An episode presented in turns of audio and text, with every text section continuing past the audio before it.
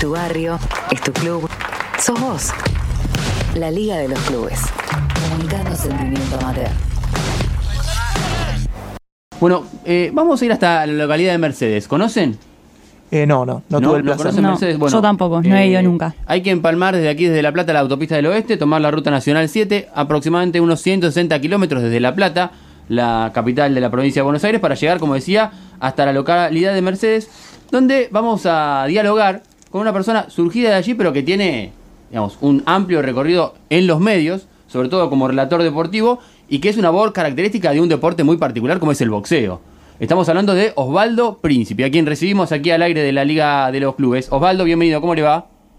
¿Qué tal? Un saludo para vos, para toda la mesa de trabajo, para la gente de Radio Provincia.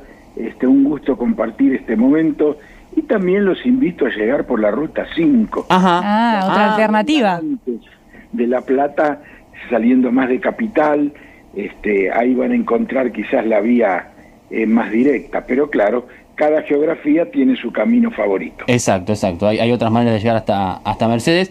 Contanos un poco cómo fue tu, tu, al revés, tu salida de Mercedes hacia, hacia el gran mundo, por decir así.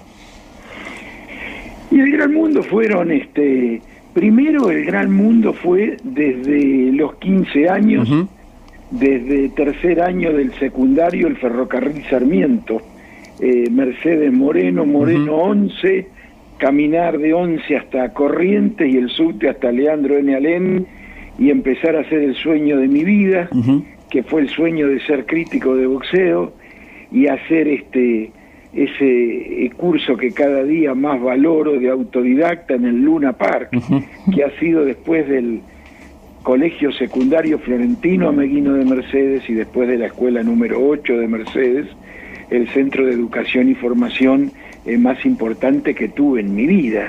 Así que ese es el movimiento cumbre y clave para mí. Aquel ferrocarril que en esa época andaba eh, mucho mejor, que era un ferrocarril creíble, era un ferrocarril que también tenía una frecuencia de cuatro o cinco trenes por día desde Mercedes sí. a Capital, con el transbordo en Moreno y luego tomando la frecuencia eléctrica, o tenía el rápido, que como lo decía su definición, el rápido tardaba menos, era más caro y comunicaba este 11 hasta Tuay. Tuay era la estación previa a Santa Rosa, La Pampa, ¿no? El tren del oeste. Eh, eh, Ahí hablabas de tu, de tu recorrido hacia, hacia el Luna Park, desde Mercedes, eh, y, leyendo ahí algunas cosas eh, sobre tu trayectoria, eh, en algún momento te preguntaron qué pelea, qué momento eh, como relator volverías o, o, o si podrías recuperar, volverías, y tu respuesta no fue un momento específico de una pelea, de un título del mundo, de Monzón, por ejemplo, sino que fuiste a los entrenamientos esos que eh, te tocó ver eh, en el Luna Park con grandes boxeadores, esos momentos en los que corrían las noticias de las posibles peleas. ¿Cómo, cómo es que, que en ese momento se, se, se construía la noticia, por decir así, de un deporte que evidentemente en el gimnasio tenía eh, la noticia fuerte de lo que podía venir en, en dos o tres meses con las peleas? Claro, primero te ubico, el gimnasio estaba en el mismo Luna Park. En la Valle y Bullar, es decir, a cinco cuadras de Corrientes y Florida, o de la Valle y Florida, que en la década del 70 era el lugar más buscado de Buenos Aires. No existía ni Las Cañitas, ni Claro. Madero, ni Palermo Exacto. Hollywood. Es decir, el mundo pasaba eh, por la Valle y Florida, era la intersección más buscada, y a cuatro cuadras de eso estaba el gimnasio Luna Park, en donde entrenaban los fantásticos boxeadores de los 70, Nicolino, Monzón, Galíndez, eh, Saldaño, eh, para hablar un poquitito en vocabulario platense, venía de La Plata Antonio Aguilar, el Lobo Aguilar, que era uno de los tres vencedores de, de- de Carlos Monzón, este, el hombre que le sacó el invicto a Carlos Monzón y que era este, eh, un fondista que eh, estaba en su último tiempo, había vuelto de Italia y peleaba en el Club Atenas de La Plata. eh, Saldaño, Cachazú, Campanino, eh, Bonavena, eh, las viejas glorias del pasado. Cuando te digo viejas glorias del pasado, te podías encontrar, por ejemplo, con don Alfredo Porcio, que había combatido en los primeros Juegos Olímpicos en donde participó el boxeo argentino, en París 1924. Es decir, que tenías una rotación de tiempo y espacio que era fantástica para una formación en donde no solo se agilizaba el ojo, eh, viendo los guanteos para saber qué era el boxeo y cómo se mide el boxeo, sino para, para incorporar información directa e histórica de protagonistas como estos que habían estado en París 1924. Osvaldo, buenas tardes, Lucía te saluda. ¿Qué tal, Lucía? ¿De dónde o, o cuándo surge esta pasión por el boxeo? Cuando descubro que el boxeo también se transmite por radio. Yo vengo de una casa muy de fútbol, muy de estudiantes y muy de turismo de carretera. Entonces, este, y fíjate, leímos La Nación toda la vida y yo hace 30 años que trabajo en el diario La Nación y paradójicamente, porque mi papá con 98 años leía La Nación y yo cuando hacía mi editorial tenía que buscar eh, un eh, movimiento de palabras como para que mi papá, que era el fiscal de mis notas, eh, entonces ahí empiezo a ver también de reojo el boxeo y cuando descubrí que una pelea de Horacio Acabalo eh, oh. se transmitía por radio también, ahí empecé a curiosear por el boxeo y me terminó este yoqueando cuando Loche le gana a Fuji el campeonato en, en Japón. Yo tenía 11 años y después cuando en el 70 Monzón no queda Benvenuti digo, voy a conocer esto. De arriba no pude, sabiendo siempre que desde arriba no iba a poder, aunque lo intenté y bueno, me, me metí desde abajo y ya hice un acuerdo con mis padres en tercer año que eh, relegaba el día de colegio cuando el gimnasio lo ameritaba. Y fíjense ustedes que son jovencitos. Mis padres que nunca me dieron un apoyo directo con esta carrera, creo que inconscientemente me lo estaban dando y quería que yo no me enterara. Eso fue algo que con el tiempo entré en deducción y en compresión. Bien, y recién hablabas de las peleas de boxeo por la radio. Y, tiene como su mística la pelea de boxeo relatada por radio. ¿Qué, qué tiene de especial? Eh, la imaginación. El relator de radio tiene que transportar eh, al oyente al estadio y el relator de televisión no tiene que decirle al televidente lo que va, el cross de derecha, cross de izquierda, porque está viendo, tienen que anticiparse y orientarlo para que imagine lo que va a venir. Esas son las diferencias. El relator de radio en boxeo es un relator que debe tener gran vocabulario, muy fluido, son tres minutos sin parar, una gran imaginación, una narrativa, y una descripción de lo que pasa. Eh, el hombre de radio que relata me tiene que llevar al estadio y si me lleva es su tarea cumplida. Es cierto esto que plantea. Sí, sí, sí. Sí, eh, y hablando un poquito de, que vos recién mencionaste que no, no pudiste desde arriba, sino que intentaste hacerlo, bueno, claramente ya todos sabemos que, te ha ido muy bien, em, pero Has tenido un paso, me parece, en el Club Comunicaciones, entrenándote como, como boxeadora amateur. Entrenábamos, era una cancha de básquet, abierta, este y fíjate que los clubes de Mercedes, mira, eh, eh, y entro a tu respuesta con el Club Comunicaciones.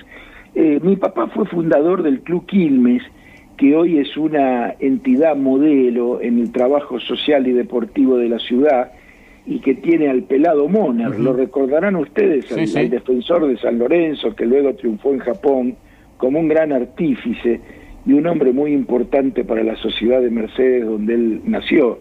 Pero yo no tuve relación con el club donde mi papá fue eh, socio fundador.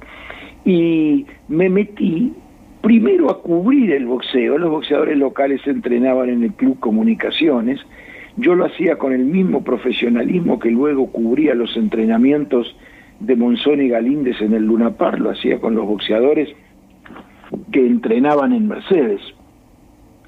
Entonces este, me llevó, tenía 15 años, la, y flamantes 15 años, la curiosidad a ver qué era el boxeo. Eh, nosotros venimos de un colegio donde practicábamos todos los deportes a veces decíamos, bueno, el sábado corremos en nuestras bicicletas normales, un gran premio a Giles, y nos íbamos en bicicleta a San Andrés de Giles y de vuelta, y hacíamos 50 kilómetros de recorrido. Entonces teníamos todo ese estado físico. Y me prendí, me prendí, me prendí. Era malo, pero era veloz y sabía sobrevivir porque tenía buenas piernas. Y en la década del 70 te ponían a hacer guantes cuando vos tenías cierto conocimiento del deporte, algo que ya no pasa. Eh, hoy, este, con estado atlético, eh, alguien pelea como amateur y antes tenías que tener estado atlético y conocimiento. Pero bueno, no resultó. Eh, hacía periodismo y boxeaba a la vez. Yo cubría mis propias peleas, un caso único, y la única vez que no perdí, que subí al ring, que fue en el Club Ateneo de Mercedes, empaté la primera pelea, me bajaron rápido y demoramos la segunda pelea porque empezaba la transmisión de radio y yo era el conductor y el relator de esa transmisión.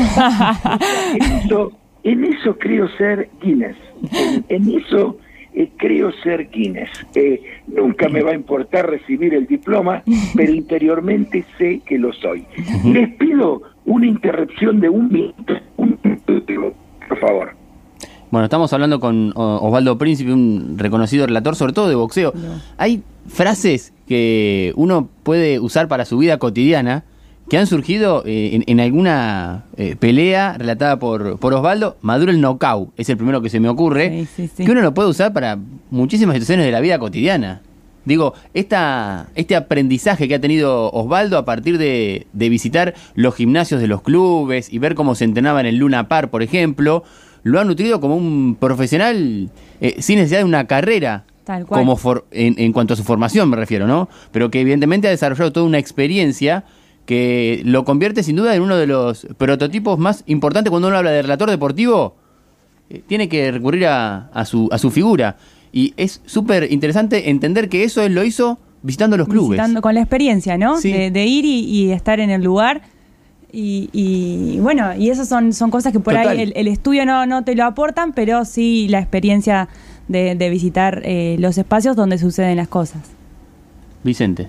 Sí, estoy de vuelta en el lugar, ¿eh? Muy bien. Bueno, tenemos una persona para que nos acompañe el resto de la nota y Vicente lo va a presentar, Osvaldo. Sí, ahora vos hablabas, ¿no? De aquellas noches de, de boxeo en el Club Ateneo de, de, la Juventud Mercedina y estamos también, sumamos a la charla a Miguel Cestari, quien en ese momento, eh, si, mal no recuerdo, eh, su padre era quien era el organizador de estas noches y él estaba encargado de la iluminación del ring para cada pelea, de iluminar las veladas de boxeo a las cuales has participado Osvaldo. Bueno, te saludamos Miguel, vos nos podrás contar mejor acerca de esto.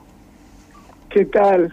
¿Qué tal? Mucho gusto ante todo y bueno, tener la presencia de Osvaldo Príncipe ahí en la radio, bueno, mucho mejor. Buenas tardes a todos.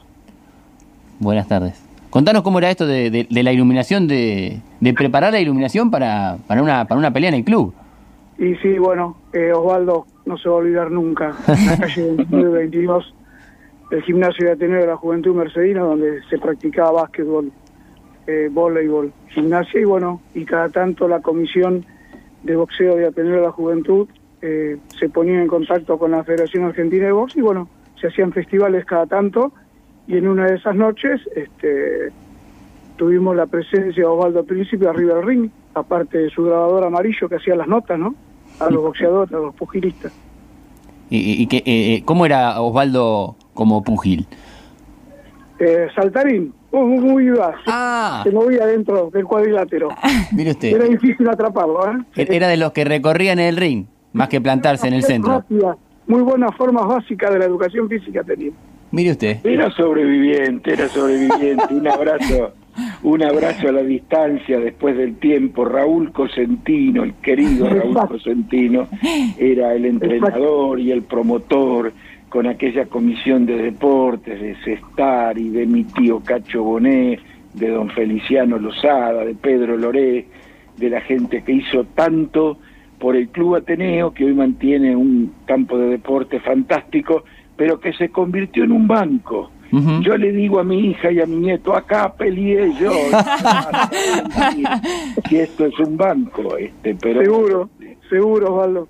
Me alegra escucharte, Osvaldo. igualmente. Igual te respetaba mucho a vos, Un abrazo a la distancia, un abrazo a la distancia. por este, favor, obvio. eh, y como es este era un gran encuentro social como lo es el boxeo del interior es cierto. el boxeo del interior ha sido destruido por la Federación Argentina de Box sin reparo alguno de las distintas secretarías de deporte, de todas las banderas políticas que pasaron por el país en los últimos 20 años. Y se destrozó ese encuentro social que significaba el boxeo. El boxeo era un poco el encuentro de la vecindad y yo te digo que los vecinos entre el 50% miraban las peleas y en el otro charlaban del andar y los menesteres de la ciudad.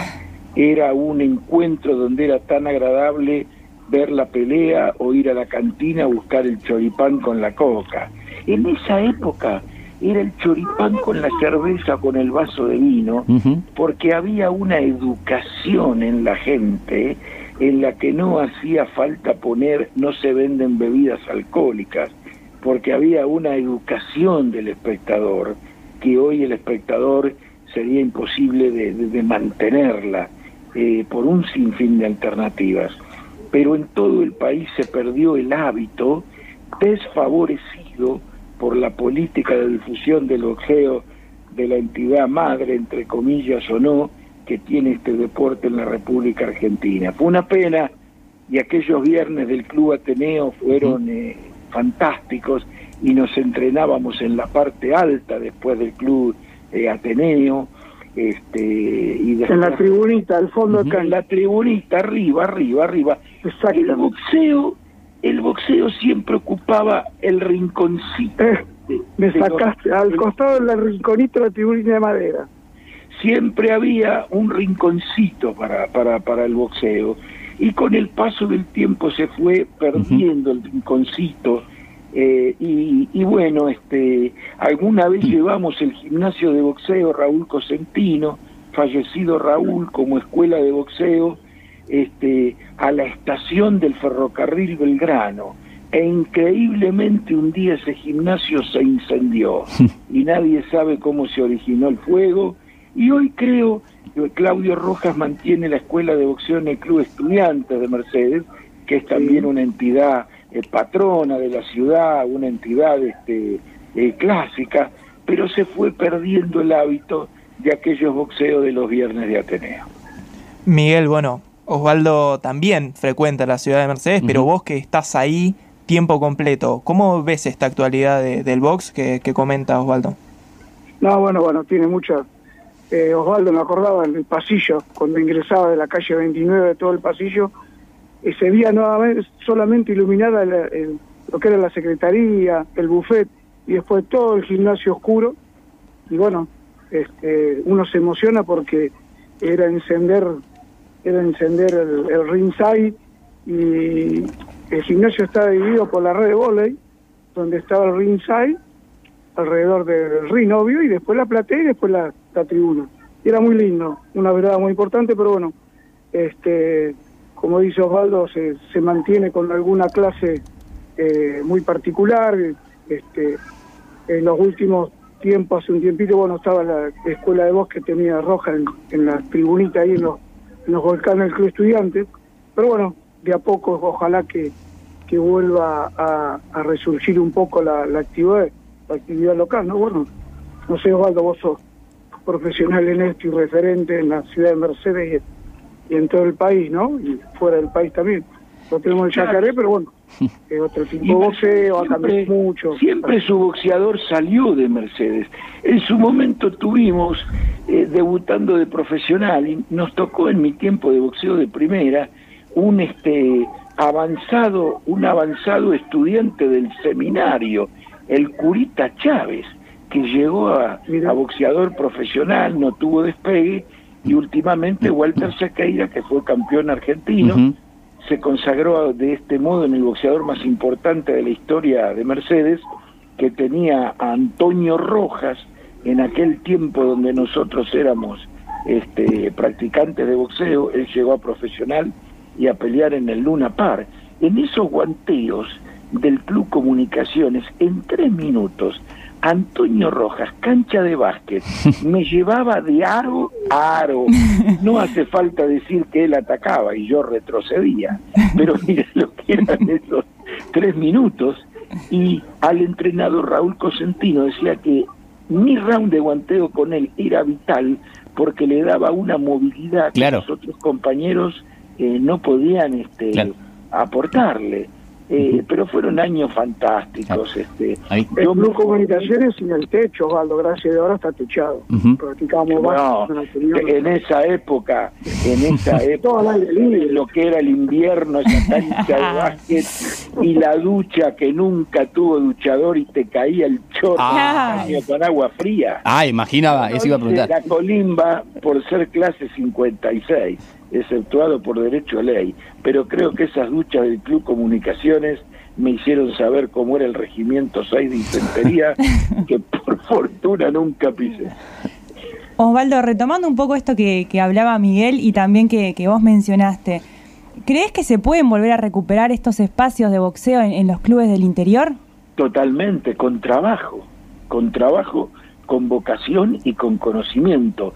Eh, conocimiento hay poco, porque esto es como una política distributiva de cualquier éxito que debe tener el país. Crear escuelas de boxeo es como una política de educación que empieza por eh, ciudad, de ciudad, provincia y de provincia nación.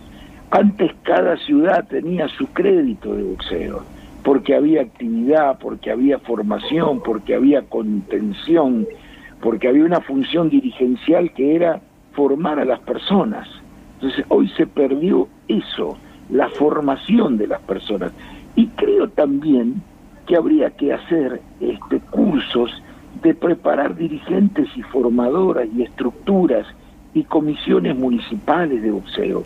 Cada municipio debiera tener su comisión y no este, tener que caer en la federación para que todo parta de la federación en cuanto a fiscalización, gente que va y el proceso de cortar una boleta para cobrar aranceles. Cada ciudad debe tener su comisión municipal de Vox y partiendo de esto, ¿por qué te lo digo? Y está ligado a los clubes, es la legalización de la actividad en la ciudad, donde un pibe que nunca pasó por un hospital para hacerse un electrocardiograma, un electroencefalograma, todos los requisitos que tiene la licencia del boxeador, entre con el contacto sanitario, que es la función social que tiene el boxeo. El boxeo sin función social no tiene comprensión, por eso la grandeza de este deporte, que tanto se ataca porque no se lo conoce, por la fotografía por ahí de una ceja rota o de un boxeador tirado recibiendo la cuenta de 10 pero la valía que tiene todo esto es el perímetro exterior con la contención y la relación sanitaria entre el boxeador o el potencial boxeador con su cuerpo. Es súper interesante lo que plantea Osvaldo, porque es algo que cuando uno ve una transmisión o, la escucha en, radio, desconoce eh, quizás ese, ese apego y es, eh, como, como bien lo decía Osvaldo, lo más importante que, que aporta a la comunidad en, la, en, la, que forma parte, ¿sí? Eh, claro, ustedes ignoro si son todos eh, platenses o son del interior, no sé, pero este, pueden hacer eh, un estudio de mercado, como se llamaría hoy, con esas palabras tan elegantes de community Palabras a lo príncipe, digamos. Claro, yo un estudio de mercado y preguntar a los pibes de los gimnasios de de ensenada o de circunvalación o salir un poquito y meterse en Solano, eh, ¿cuántos pibes se bañan con agua caliente?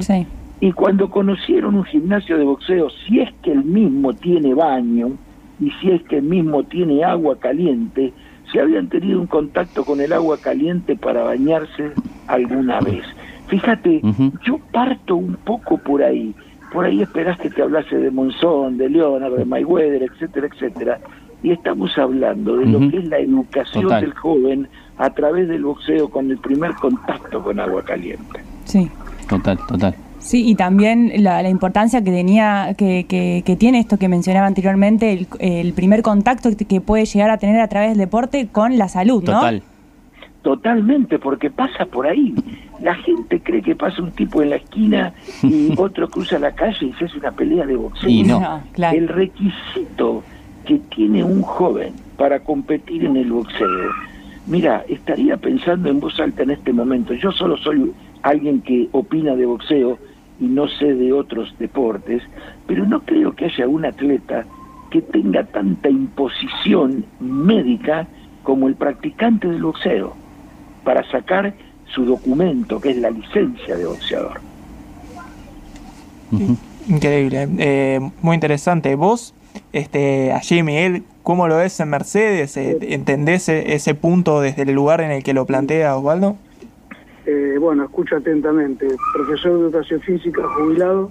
Ajá. El tema de formación de personas, de los jóvenes, que está tan difícil actualmente, pero bueno, en el momento que estamos pasando, ¿no? Por más que esté jubilado, bueno, estoy acá con mi nieto, cuidándolo un rato, porque mi hijo está trabajando.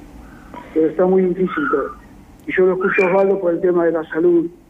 Este, sí, está todo muy difícil, pero nos tenemos que acercar a los centros para que seamos asistidos a través de la inclusión, de, de la comunicación, hay tantas cosas, las redes sociales que uno prende, pone el Google, pone el Chrome, pone lo que vos quieras y eh, podés investigar todo lo que tenga, pero bueno, el tema de la formación, como les dije, que Osvaldo era rápido en su, en su tren inferior, y tren superior para decir, también disparaba su, sus golpes con, con esos guantes de on- 12 onzas, ¿cómo es algo? 12, 11, 11. Y eran los guantes que había.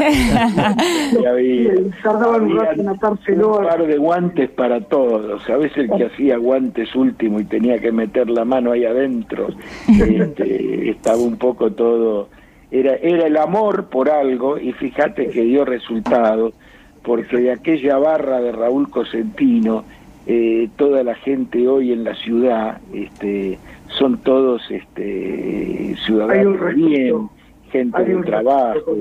Yo terminaba de practicar básquetbol o, o, o vóley ahí en Ateneo y veía que hasta hasta tarde, que nos quedamos algún- comiendo alguna hamburguesa o algo ahí en el buffet del club y veía que, que era todo sacrificio, todo sacrificio. Y está legado a Raúl Cosentino. ¿no? Eh, totalmente, Raúl, un querido eh, maestro de la vida, que por supuesto eh, eh, ya no está, este, pero que nos educó tan bien en todo, tan bien en todo, con, con esas este, mezclas sociales que teníamos, donde fíjate que más allá de, de, de- de- de- de diferencias que la vida nos dio a los que componíamos ese elenco, eh, cada uno le solucionaba al otro su problema.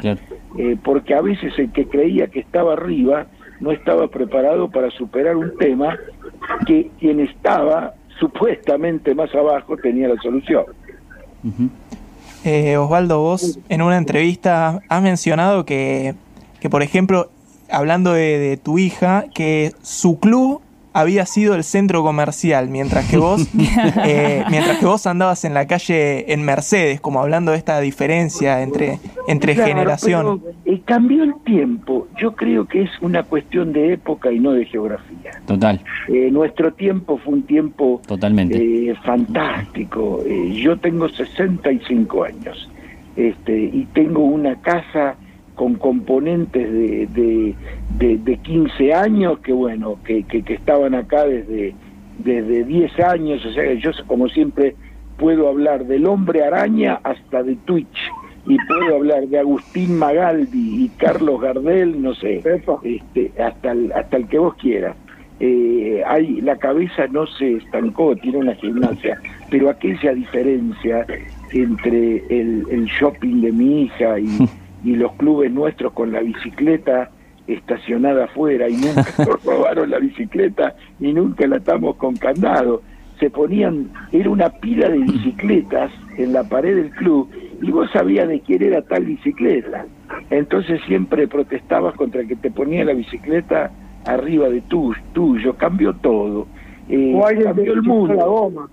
cambió el exacto cambió el mundo no no no no cambió el país y bueno, cada uno, este, pero hay cuestiones, hay cuestiones que es la relación de la sociedad que se está perdiendo, que aquellas jornadas del boxeo o del básquet, etcétera, etcétera, de los interclubes, eh, que se van perdiendo lamentablemente y que las instituciones federadas que tendrían que recuperarlo no hacen absolutamente nada. Eh, es Osvaldo, y disculpame, los intercolegiales en la ciudad de Mercedes.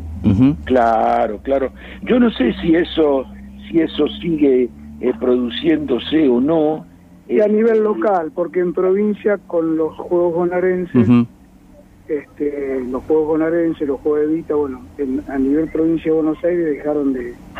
Pero igual acá en Mercedes, Osvaldo, eh, gracias a Dios, muchos profesores de educación física que hemos trabajado en distintas actividades, siempre lo que pasa es, bueno, que hace un año y pico que Es difícil, claro. fundado, este, sigo en la actividad de- del básquetbol. Y bueno, como decía vos, Ivonne, el Ateneo de la Juventud y la Liga de Padres de Familia es una institución tan importante como tanta de la ciudad de Mercedes.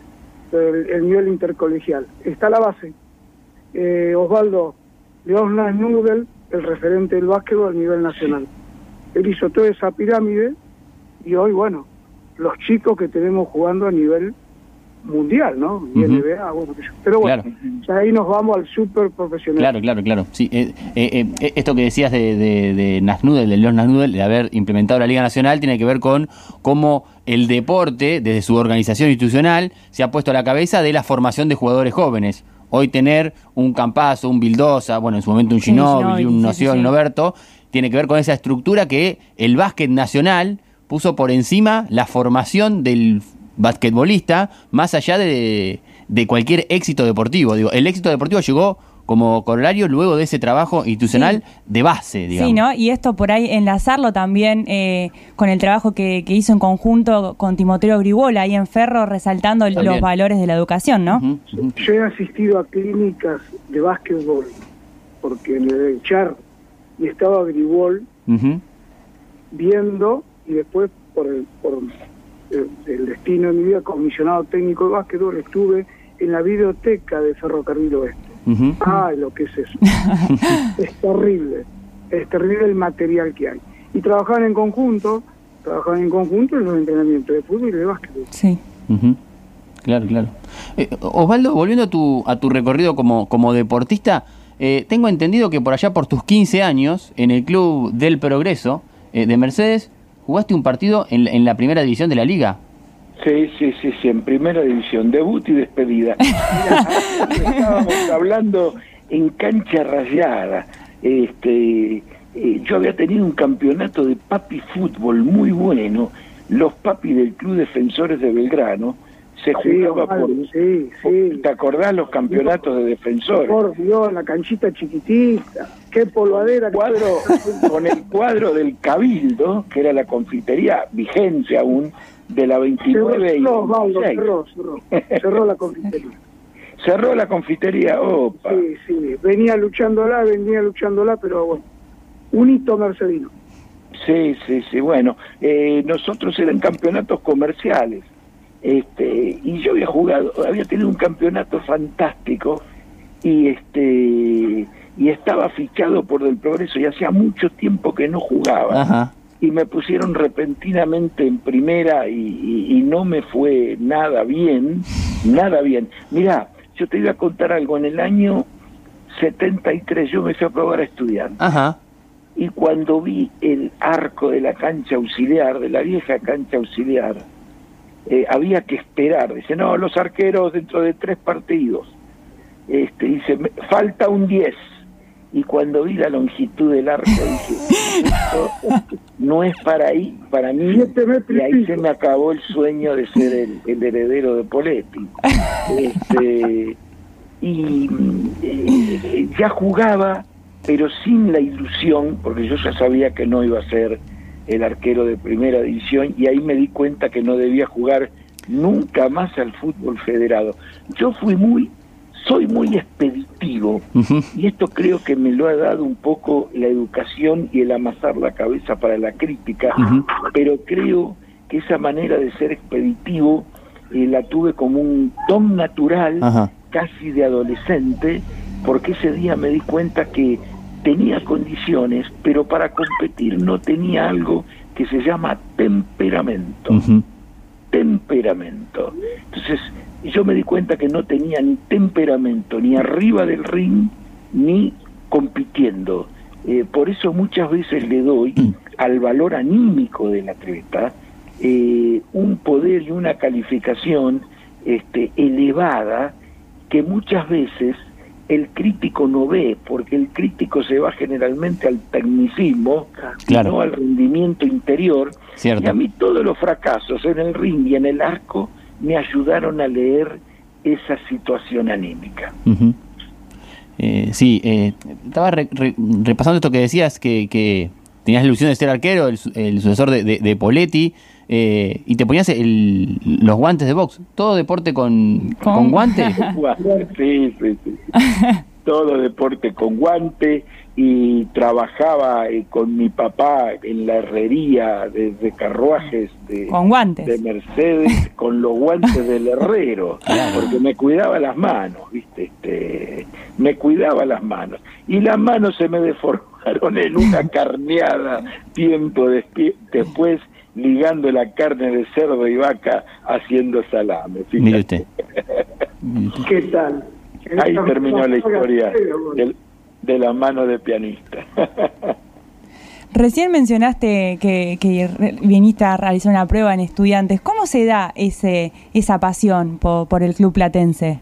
Y es familiar, es familiar. Mira, este, eh, papá murió a los 98 años, consumió estudiantes y el único diario El Día, escucha esto, el único diario El Día que llegaba a Mercedes, al kiosco de la plaza de 27 y 24, iba para mi casa. Y cuando el día terminó con cierto, sería interesante, la familiaridad que, que pueden tener ustedes, cuando se terminó con el kilometraje de distribución, ese diario El Día dejó de venir a casa y fue un golpe de knockout, este, sobre todo para papá, sobre todo para papá, eh, este, como es este, eh, donde el, el, el, el- el dial de Radio Provincia con Pablo Saro, con Miguel Valela, con Balinaga, con Azar, con todos los relatores que pasaron tanto tiempo, me debo estar olvidando de la mitad que van a decir este se olvidó de mí.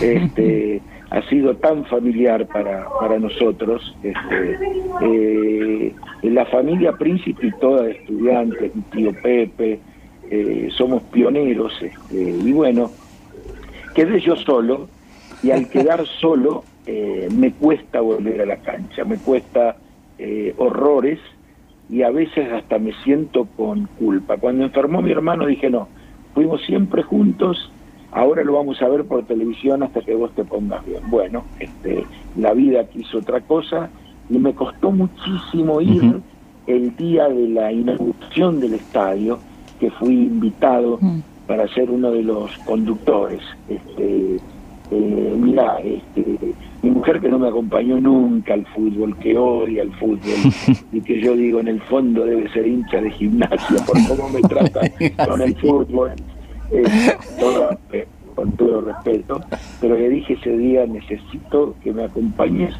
y nos fuimos este, a las 9 de la mañana, estábamos en La Plata porque yo no estaba seguro de mis movimientos.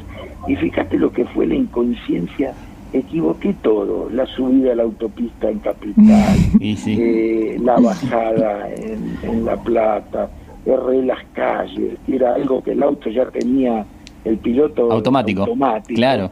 Y lo que es cuando Sí, se sí. te bloquea la cabeza diciendo no, esta no es la, la ida a la cancha que nosotros sabíamos hacer, ¿no? Claro, claro, sí, la, la cabeza la cabeza juega muchísimo en ese en ese caso y sobre todo lo emocional en Exacto, ese en ese exacto. volver a vivir, saber que, que, que la familia eh, era la que acompañaba siempre, en ese momento ya no podía estar y demás. Siempre, siempre, eran, éramos los tres, siempre los tres, este, en una época estábamos mal, la llevamos a mamá como cábala y empezó a ganar.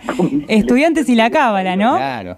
Claro, y don Edgardo Valente nos decía, esperamos a la señora el próximo y, y lo único que me interesaba, viste cómo son esas cabras, a ver si podía ir mamá para sacando puntos. Y sacamos bastante. Eh, Osvaldo, una, una pregunta. Si tenés que tomar un ídolo referente, llámelo como usted quiera, del boxeo y uno del fútbol, ¿a quién, quién elegiría? Es muy, mira, si tengo que elegir una persona a la que he mirado y me ha ayudado dentro del boxeo fue Julio Ernesto Vila, que fue Claro. mi compañero de, de toda la vida. Sí, sí. Eh, ahora eh, en casa la calle 11 de, de Mercedes, a una vecina, me costaba alquilar la casa donde yo nací y la pusimos eh, en kilómetro. Cuando tenés que decirte cosas, encontré las cartas que Julio Ernesto Vila me respondía a mis tortuosas preguntas. Tenía 14 años y él 34. Eh, que fueron para mí como esas cartas A ver, creo que... importante, la persona más importante en, en, en mi formación de crítico de boxeo. Yo digo crítico de boxeo, chicos, porque yo soy bachiller Osvaldo, Sí, lo estamos perdiendo un poquito en la señal, no le, no le llegamos a, a entender el... a eh, ver ahora. ahora sí. Perfecto. Sí, este, te decía que Julio Ernesto Vila fue vital en mi formación de crítico. Yo digo mi formación de crítico porque yo soy bachiller, yo no tengo formación académica como periodista y no me importa ser periodista ni ser periodista deportivo. Y tengo hace 11 años el orgullo de que la Universidad de Palermo, en Capital, haya puesto la materia boxeo como materia Ah. y no como parte de mi explicación o ser yo el didacta de periodismo deportivo. Solo tenemos el boxeo como una materia opcional y tengo ingeniero, gente de diseño, gente de imagen y sonido, eh, el 50% del alumnado extranjero. Y el tema de la materia es boxeo, que para mí es un eh, orgullo. Claro. Y lo primero que le digo eh, a los chicos, este, les habla alguien que no tiene relación con la formación universitaria. La pregunta directa es y, y el hombre que me metió eh, por admiración a descubrir este mundo fue Carlos Monzón. Sí, Claro. y, y también una manera ¿no? de, de poder explicar eh, la importancia que tiene el boxeo en un país como Argentina, porque tal vez muchos asocian eh, al fútbol, pero, pero el boxeo también ha sido muy importante en la historia de nuestro país. Porque ha tomado una dimensión. Osvaldo, nos estamos perdiendo. A ver ahora, Ah, ahí está. a ver, ahora voy a correr un segundito porque está, ahora me escuchan bien. Perfectamente. Sí, ahora sí. Rolly. Eh, el, el fútbol se ha escapado eh, de una manera increíble de, de- de todas las otras disciplinas. Un consumo. Hoy se analiza el entrenamiento de fútbol. Exacto. Sí, Hoy se analiza eh, un entrenamiento el 4 y por qué el 11. Sí, sí, sí, sí. Este, cuando yo no sé tampoco eh, aquellos tiempos de donde el entrenamiento era esparcido, Ujú. puesta era- y perderse el puesto en un entrenamiento. Ujú. Sí, sí. Entonces toda, todo este consumo determinó que se aniquile casi la posibilidad de desarrollo y cobertura de otros deportes. Yo tengo mi definición también para la, la- sobre todo, bueno, eh, el fútbol y los dos Bueno, Osvaldo, lo estamos pe- perdiendo muy seguido.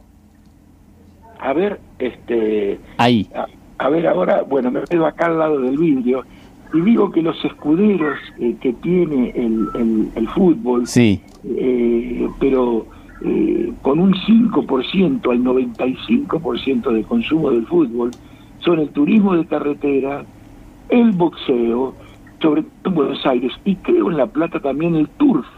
El turf tiene una cultura eh, popular, pasional, histórica, cultural, como no tienen muchos otros deportes, pero también se lo ve mal y que son deportes que están rodeados también por una campaña negativa, porque creo que hay intereses para hacerlos desaparecer y que otros deportes que no tienen ese consumo ocupen ese lugar.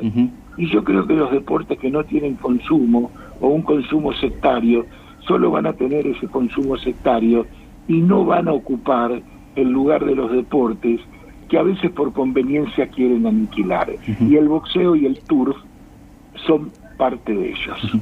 Bueno, Osvaldo, le agradecemos muchísimo por, por el tiempo, por adentrarnos un poco eh, en su historia como, como relator deportivo, no como periodista, porque quizás hasta no le gustaría que lo denomine de esa manera, pero sí como una persona que ha que ha hecho de, del estar ligado a las instituciones, a los clubes, en Mercedes y a los gimnasios y al trabajo de, los boxeadores puntualmente, eh, un culto y ha desarrollado una carrera fantástica y queríamos recorrer un poco ese recorrido de, desde la localidad de Mercedes, así que le agradecemos por su tiempo y también a, Miguel que está ahí del otro lado. Muchas gracias. ¿eh? Bueno, un abrazo, chao Miguel, este, gracias chicos. Osvaldo, contalo del grabador amarillo. Sí, sí. lo vamos a seguir llevando. Lo perdón, eh, perdón. este, y sí a los clubes, no hay que tenerle miedo a los clubes. este, eh, los clubes son casi una continuidad de la escuela y los profesores de los clubes son como una continuidad de los maestros. Abrazo y buenas tardes. Muchísimas gracias, Osvaldo. Ahí estaba Osvaldo Príncipe, la voz del boxeo argentino, o una de las voces más características de, eh, de, la historia del boxeo argentino, adentrarnos un poco en, su recorrido como deportista, relator, seguidor, apasionado, eh, en ese trayecto de Mercedes hasta el Luna Park que también nos recreó, y sobre todo dándole valía a un deporte que la verdad tiene como cierto desgaste en, la, comunidad y que eh, es muy interesante lo que plantea de, recuperarlo como espacio eh, de inclusión, de desarrollo, de aprendizaje eh, y de cultura. Creo que ahí radica la, eh, el, gran apego que nos puede dar el, boxeo puntualmente, volviendo a los clubes de barrio de la provincia y del país.